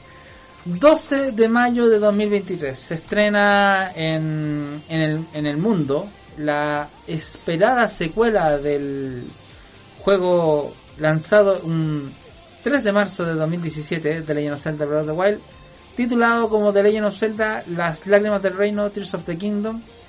Es, yo creo que es la secuela más esperada por todo el mundo de, de Zelda. O sea, ni siquiera Majora's Mask en su momento. Que es secuela directa de Ocarina of Time, para los más entendidos. Eh, es, una, es una historia, se, se promete ser mucho más oscura, mostrando a un Link que fue amputado en cierta forma de su extremidad, por tanto está utilizando una prótesis mecánica de, de origen cheika. Interesante. Sí. Eh, y que va a tener que restaurar la espada maestra, que se ve Y como si eso no fuese suficiente, no solamente va a viajar por tierra, va a viajar en el cielo. Interesante. El mundo Sí. abierto cada vez más abierto. Literalmente, o sea, si uno decía, ah, un mundo abierto hacia lo horizontal, ahora va a ser un mundo abierto hacia lo vertical. O sea, a ese nivel. Sí. Otros mundos que también se abren mucho más, pensando ya en la Tierra, en el aire, o incluso, por ejemplo, pensando en el espacio, también se viene otra, otra versión de Star Wars. Va- o sea, principalmente dos juegos de Star Wars, que en este caso sería eh, Knights of the Republic, si no me equivoco. Sí. Eh, Caballeros de la República. Caballeros de la República, sí. Survivor. Survivor. Y, o sea, Star Wars Jedi Survivor, sí. Sí, Star Wars Jedi Survivor. Sí. Y dentro del mundo del RPG, Final Fantasy XVII. ¿Cuánto? ¿O En- en vez- ¿16 o 17? 16 creo que. Sí, Oh. 16. Star Wars. Oh, sí. Esto, esto es dentro de los videojuegos en realidad, no, Sí. no, no tanto dentro de las películas. eh, las películas están dando bastante que desear, no así las series, que, que se, se estrenó Andor con muy buenas críticas este año, eh, hablando de los estrenos del año pasado. Eh, oh, aguanta Darth. Vader. Y también el año pasado, uh, se nos había olvidado. Obi-Wan, la serie de Obi-Wan Kenobi, que trajo de vuelta en su momento a, a Hayden Christensen. Mm. O sea, ya. Es- yo creo que es se redimió como Anakin Skywalker como y Darth Vader. Ya Sí. para mí esa serie se justifica caleta, se justifica mucho con esa vuelta de Iwan McGregor, 30 años más viejos prácticamente, mucho más acabado, no, 20 años para ser más justo. Sería una mejor transición del personaje para después verlo entre los capítulos. Es que orgánico, es mucho más orgánico, porque es, es lo, es lo normal, es como, o sea, lograron lo que en su momento fue la premisa de, el- del- de Star Wars 7, Ya. de que habían pasado exactamente la misma cantidad de años para los personajes dentro de la franquicia. O sea, si Leia al final de la, de, de la primera Star Wars tenía, no sé, po, 20, 30 años, ya para los últimos Jedi ya tenía 40 años más, casi 70. Lo mismo Luke Skywalker. Entonces, eh, fueron en ese sentido correctos en el respecto de cuántos años habían pasado y la edad de los personajes. Como haciendo el símil de eh, anti-efecto Stranger Things. Mm, sí, suele, pas- suele pasar eso. También en los videojuegos, eh, porque estamos, esto partió pensando justamente en los videojuegos de, Sí. de Star Wars. Sí. También varios, varios, varios de ellos tienen muy buenas historias. Aunque lo que me da lata es de que cuando tienen, por ejemplo, alguna una forma de jugarlo que sea libre de historia, la gente se aprovecha, por ejemplo, de que si jugaron otra cosa previa, te van a dar un pre- una cosa extra o... Bueno, va a pasar con Zelda, eh, con Tears of the Kingdom. ¿Ya? Se está aduciendo, no sa- a ver, dos cosas que sal- se han ¿Filtrado? filtrado el último tiempo ¿Ya? es que una va a tener online y la otra que ya se, en cierta forma se sabía era que va a tener compatibilidad con o, o como cierta continuidad con, con Breath of the Wild. O sea, si jugaste Breath of the Wild, tienes una partida salvada, guardada del juego, vas a poder desbloquear cosas en Tears of the Kingdom. Ahí con todos los ítems y todas las cosas y todo. No, no, lo dudo, lo dudo, lo dudo, porque si no se sentiría muy roto. Es como lo que pasa con Metroid. Uh, O sea, si uno pensara, por ejemplo, o sea, voy a dar un ejemplo súper sencillo. Metroid Other M. Metroid Other M es una historia que transcurre después de Super Metroid. ¿Ya? Super Metroid, pensemos que Samus ya está súper poderosa, tiene todo su... Está chetada, se compró todas las cosas. Exactamente, tiene el, el- el rayo, el rayo de plasma. Todo desbloqueado, listo. Exactamente. Para esta historia, o convenientemente, estoy ante mi mentor, Adam Malkovich. Si él no me dice que utilice esta habilidad, no la voy a usar. Ahí como que lo, re- lo- la reinicia finalmente. Es un reinicio, eh, reinicio por convicciones, por decirlo así. Otra mm, otro título que también va a sacar una nueva versión va a ser Diablo, va a sacar Diablo 4. Diablo 4. Sí. Ahí Diablo es un juego que ha dado mucho que hablar este año. por cosas buenas, por cosas malas, y también la desarrolladora es Blizzard. Sí. Ay, Blizzard. Yo yo soy, digamos, yo aproveché por ejemplo un Black Friday para jugarme Diablo 3 Ya. y tengo miedo de qué vaya a pasar cuando salga Diablo 4. ¿Por qué? Ahí no- que no me aguante el, el PC.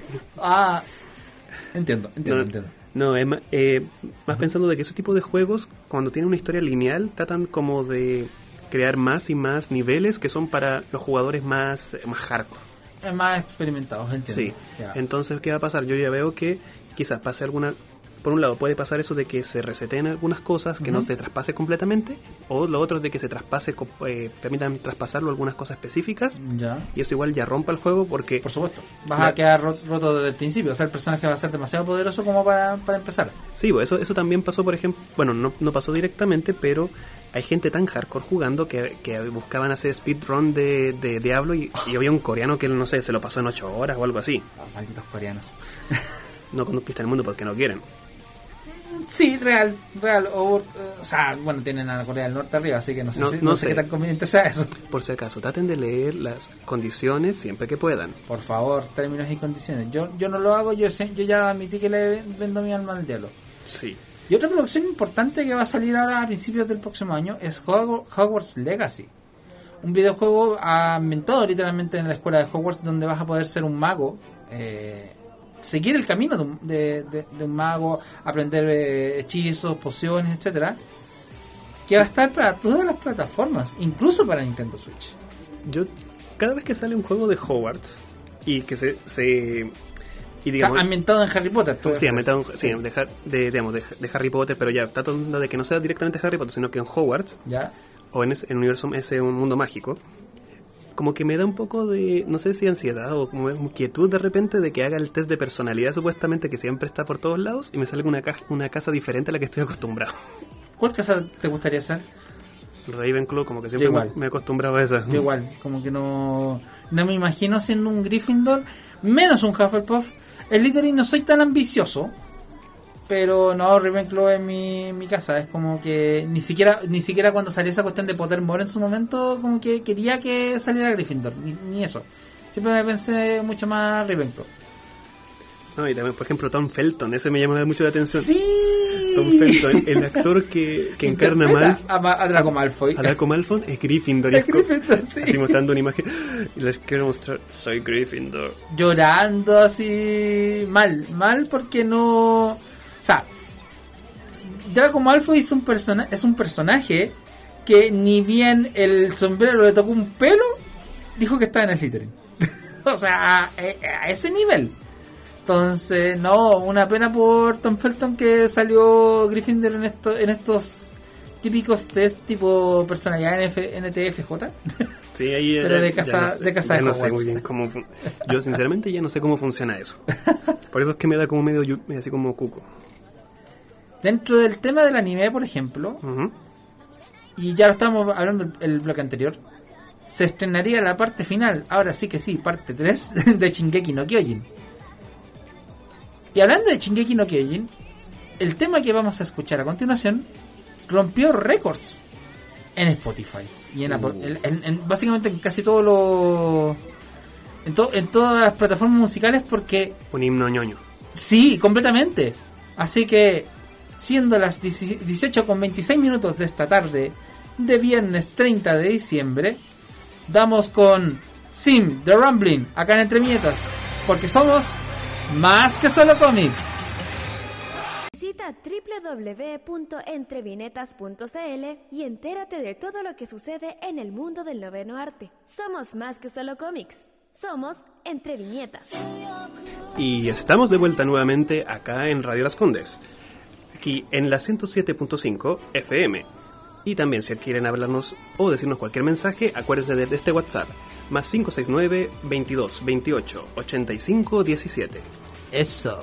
Quería mandarle un, quería mandarle un enorme mensaje a nuestros amigos de Fábrica de Recuerdos. Si acaso Oh. ustedes no, lo- no los conocen, quiero contarles. Aquí estamos hablando de una empresa que puede crearte agendas, puede crear- crearte tazones, planners o distintas cosas. ¿Para qué?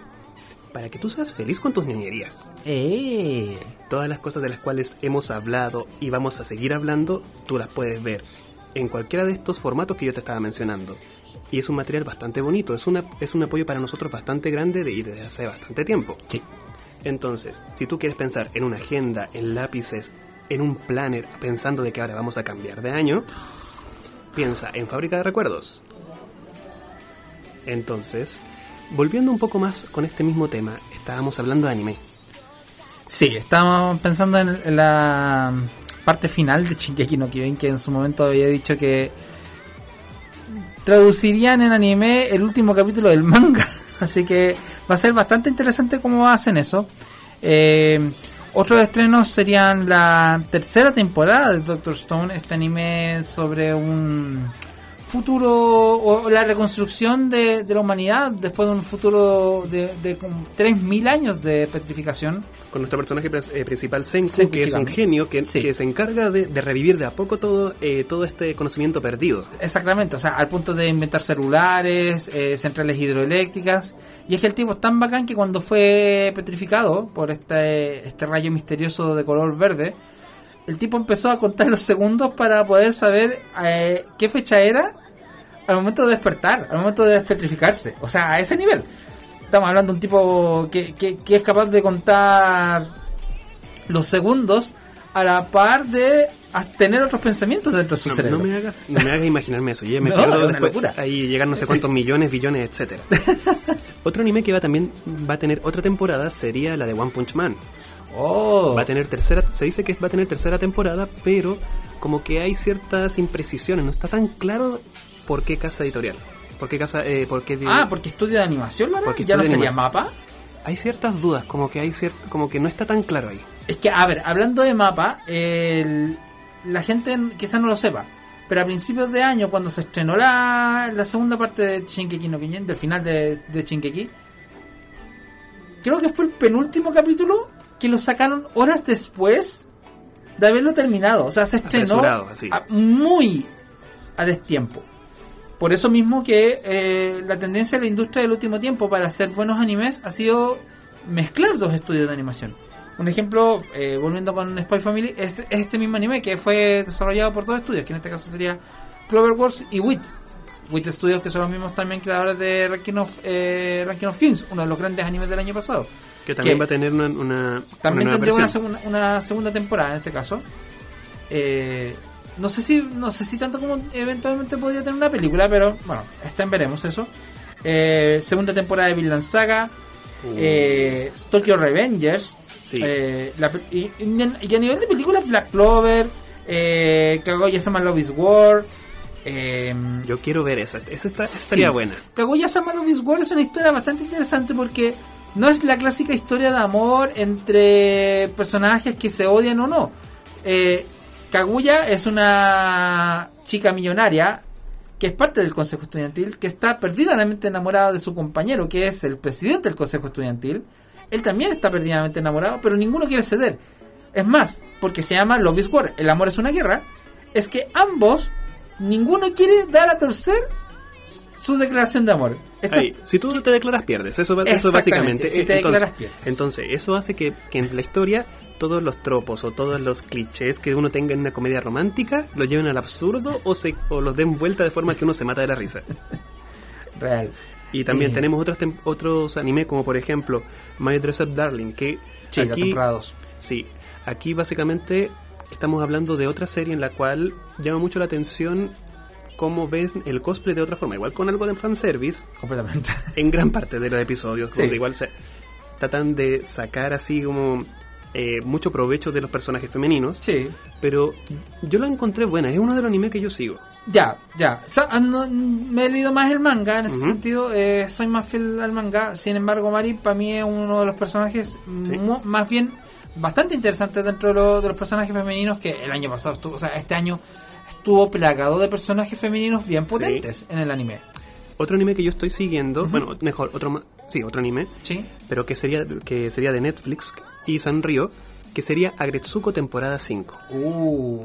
Ahí estamos siguiendo a una panda rojo oficinista Sí. que tiene- se puede decir que tiene una doble vida porque porque todo el estrés que tiene del día a día de ser una persona productiva lo libera en un karaoke con música eh, gutural, me- death metal. Death metal. no sé cómo logra hacer eso. eh. Creo creo que es chistoso porque la termina teniendo dos voces y una de las Sí. voces es de una Ay, rayos, se me fue el nombre del, de cómo se le dice doblajista allá en... Ya del Seiyu. De, sí, una Seiyu. ¿Ya? Y la voz la voz gutural la hace el mismo el mismo eh, director, creador de, de la serie. es chistoso eso. Ya, pero es porque necesita una voz masculina en ese sentido para poder hacer el grito. Sí, y también de Netflix, que creo que tú estarías más interesado, Castlevania. Sí, a ver, Castlevania es una de las, de las buenas producciones que se ha sacado en Netflix, extrañamente, porque estamos acostumbrados a, en general a, a no muy buenas producciones y producciones originales. No es que, o sea, por ejemplo, Comisan eh, la distribuye en Netflix, pero no la creó Netflix. Lo mismo con Classroom, o sea, no, no, no, con, no, no, no estoy con, no estoy con, no, Classroom of the Elite, no, que también va a tener una segunda temporada. Eh, pero en general Netflix, en lo que refiere a Castlevania, le ha ido bastante bien. Sí, ahí tú mismo mencionas de que se tiene cierto resguardo frente a, a esta a, digamos, a este sistema de stream que tiene Netflix. Sí, Igual yo me pongo a pensar también en historias previas que ahora le van a sacar una nueva versión que a, a ver cómo resultan. Por ejemplo. Trigon, Stampede, Oh, ya. Bash Stampede y tenemos Orphan. Oh, verdad. A ver, yo creo que este este año fue como un revival de muchas series antiguas. Eh, esta este esta serie de la de la chica demonio de pelo verde del, de la Rumiko Oh, sí. Takahashi. Slum, sí, ese, digamos aquella, sí. Sí. Y eso, y- Perdón, y- gente, no me acuerdo el nombre. Oye, justo me en la laguna mental nos atacó los dos. Pero, pero en verdad, es un anime bastante llamativo si ustedes buscan Sí. Rumiko Taka- eh, Takahashi y, siempre la, eh, la van a encontrar dentro de sus personajes Sí. más icónicos. Y una cosa muy llamativa de que este anime, este anime que salió este año es mucho más eh, fiel al manga que la versión anterior. Bueno, lo mismo con Sailor Moon. Sí, Sailor Moon también va a tener. O sea, tuvo una película asociada a la cuarta temporada que vendría siendo el Dead Circus, el circo, el circo de la muerte. Y ahora faltaría la última temporada, la quinta temporada, que esté asociada a la. mm, a Sailor Galaxia.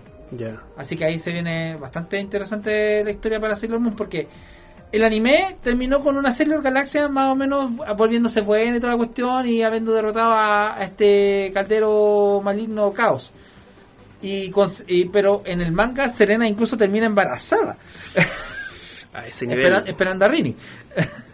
Bueno, en verdad, se vienen muchas cosas en el, en el anime a nivel Sí. de que estos nos estamos quedando muy, muy cortos con todo esto. La, la cantidad de estrenos que revisamos y que tuvimos que casi que hacer cherry picking para escoger los más interesantes o los más icónicos para este 2023. Pero está lleno. Yendo a otras cosas, por ejemplo, también se viene otra película de Ghibli. ¿Verdad?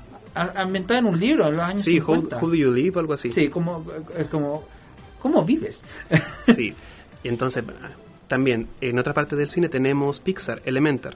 Ele- Elemental. Elemental, exactamente. Ahí, igual como que recordando, me hizo recordar a Avatar, porque siempre son los mismos cuatro elementos. Sí, inevitable, sí. Son- Son los cuatro elementos que, que a los que está eh, la alquimia asociada.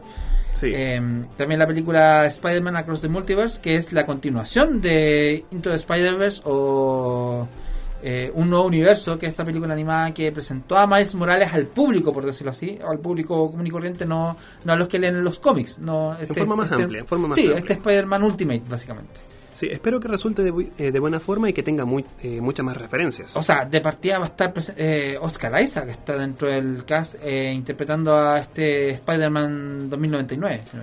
O Miguel Ojara se llama. Miguel exacta- exactamente. Bueno, habrá que ver qué también ocurre, por ejemplo, con otras cosas como Indiana Jones. Indiana Jones 5, eh, Shazam Furia de Dioses, que viene con todo este problema de las que habíamos comen- comentado la semana pasada con DC, eh, esta reestructuración de cero que está haciendo James Gunn. Yo creo que va a ser la despedida de Zachary Levi como Shazam. También lo pienso y me da lata. Pero, Sí. pero por ejemplo, también se viene que, que quizás como va a ser for- eh, buena bue- un buen sistema para James Gunn, yo creo, se viene Flash. Sí, hay, hay, hay un problema porque este es, Ezra Miller. O sea, yo creo que lo mejor que le puede pasar a The Flash es que al estrenarse DC se olvide de Ezra Miller. Porque se ha mandado demasiada... eh, eh, ha, ha sido demasiado pelota para, para DC, para todos sus empleadores en su momento, bueno, en general Warner Bros. Porque es el que lleva tanto la, la división de, de las películas de DC como las películas de Animales Fantásticos, porque él era Creedence. Uh, sí, sí, sí. Me hace pensar bastante eso. ¿Qué otra cosa se viene en el cine? La película de Super Mario. Super Mario. Quién sabe si confirman un universo cinematográfico de Nintendo. Uh, eso sería bastante heavy. Oye, John Wick. John Wick 4, que Bueno. había sido pospuesta por temas de la pandemia, que incluso en su momento decían que se iba a estrenar a la vez, o sea, no, no es que decían, por calendario se iba a estrenar a la par que Matrix 4, casi. A ese nivel. Y de- iban a decir de que era el, el día de... El día de Keanu Reeves. de Keanu Reeves, y me acuerdo de ese, de ese sí, chiste. no pasó nada porque de partida Matrix 4 eh, na- eh, no se llama. Sí, dejémoslo Y- ahí. y- y, o sea, yo creo que lo mejor que podría pasarle a Keanu Reeves es, es que es que vuelva como John Wick. Así de simple. También hubo mucha información, meme y cosas así de la sirenita. Gente, no se sientan ofendidos porque un personaje mitológico sea de color de, de, de- de piel de raza negra. Por favor, gente eh, es un personaje como, no, es que las sirenas no pueden ser negras. Loco, las sirenas no existen. Yo ya veo que, yo ya veo que también en la película que viene de de D&D, Dungeons Oh, and Dragons, Dungeons- hay gente que Calabozos se y dragones. Calabozos y dragones, que haya gente que se queje, por ejemplo, si no sé, si hay un personaje draconiano femenino, le coloque en busto. Vayamos con el mensaje del doc, por favor. Bueno, mejor. Porque ya no, no podemos terminar este programa con tanto odio o pensando en cuánto va a odiar el internet el 2023. Va, pensemos, empieza un nuevo año, que cambien las cosas. Por favor, Ojalá. necesitamos, necesitamos escuchar las palabras de nuestro querido Doc. Nos ponemos en presencia del Doc, así que escuchemos. Hola amigos de Entre Viñetas, somos más que solo cómics. Aquí el Dr. Lorca nuevamente en los mensajes finales de este año. Este año para todos fue, yo creo, de crecimiento, fue un año de organización de muchas cosas, saliendo de la pandemia y entrando a lo que quedó de la pandemia, esa cola de cosas raras que quedaron dando vuelta por ahí, ya sea en trabajo, en relaciones, en historias, en todos esos momentos. Lo que importa en esta fecha es tomar cada detalle bueno de todo lo pasado. Me recuerda el símbolo del yin y yang, de que cada vez que sale algo malo hay una oportunidad de mejora. Eso es lo que tenemos que tomar, aunque cueste, aunque cueste y veamos todo negro muchas veces, veamos ese rayito de sol que viene después de la nube negra, para poder tomarlo, para poder ampliarlo y comenzar este 2023 con un broche de oro desde el inicio, con este rayo de luz que te va a envolver.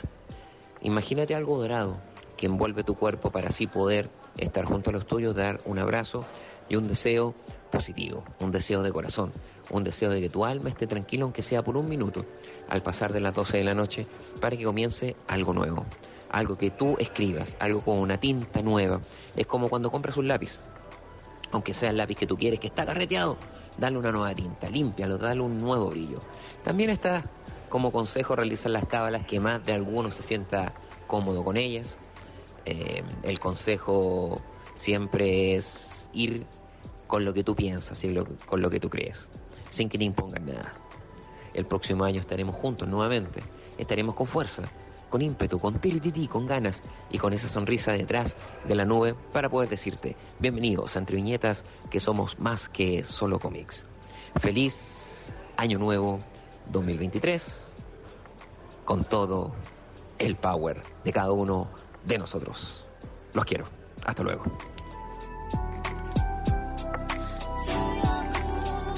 Grande Doc, grande Doc como siempre. Yo creo que la gente tiene muchas dudas de si lo escribirá o no. Los que lo conocemos y los que hemos visto cada vez que se pone a dar las palabras finales del doc, las hace ahí en el mismo momento. Es, Ahí le salen al tiro. así, es, improvisación pura, eh, es magia.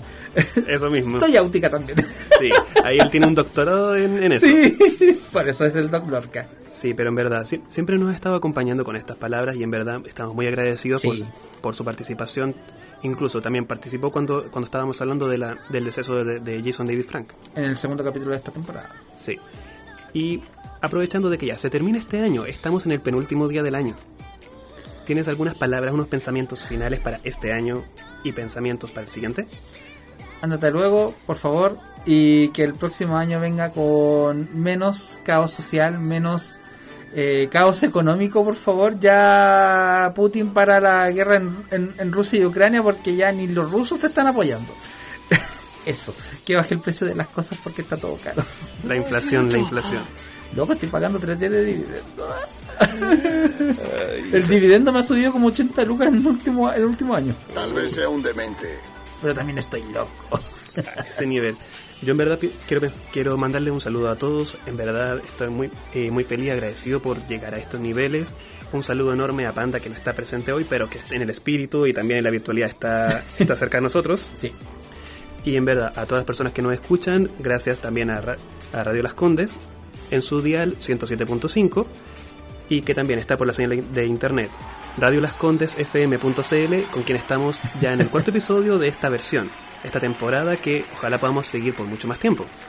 Eh, es la idea, o sea, también recuerden escucharnos en nuestras redes sociales, en vernos, o sea, Escucharnos. o, o escucharnos principalmente en el Spotify, que la próxima semana ya subiremos este capítulo. Eh, el viernes pasado ya, ya se subió el capítulo de ese 201 De la Navidad, del especial de Navidad, eh, especial de Nochevieja.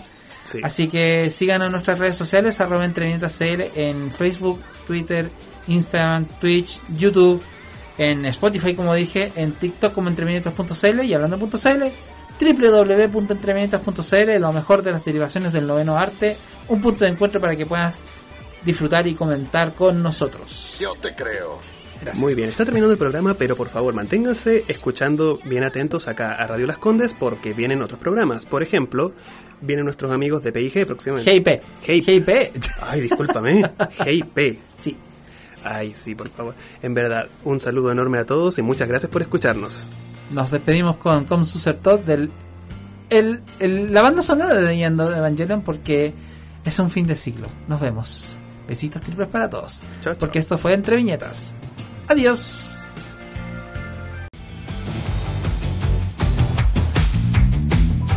¿Te quedaste con ganas de más?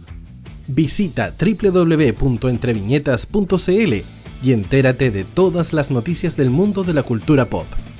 Por ahora, te dejamos la invitación hasta un próximo capítulo de Entre Viñetas. Y recuerda, somos más que solo cómics.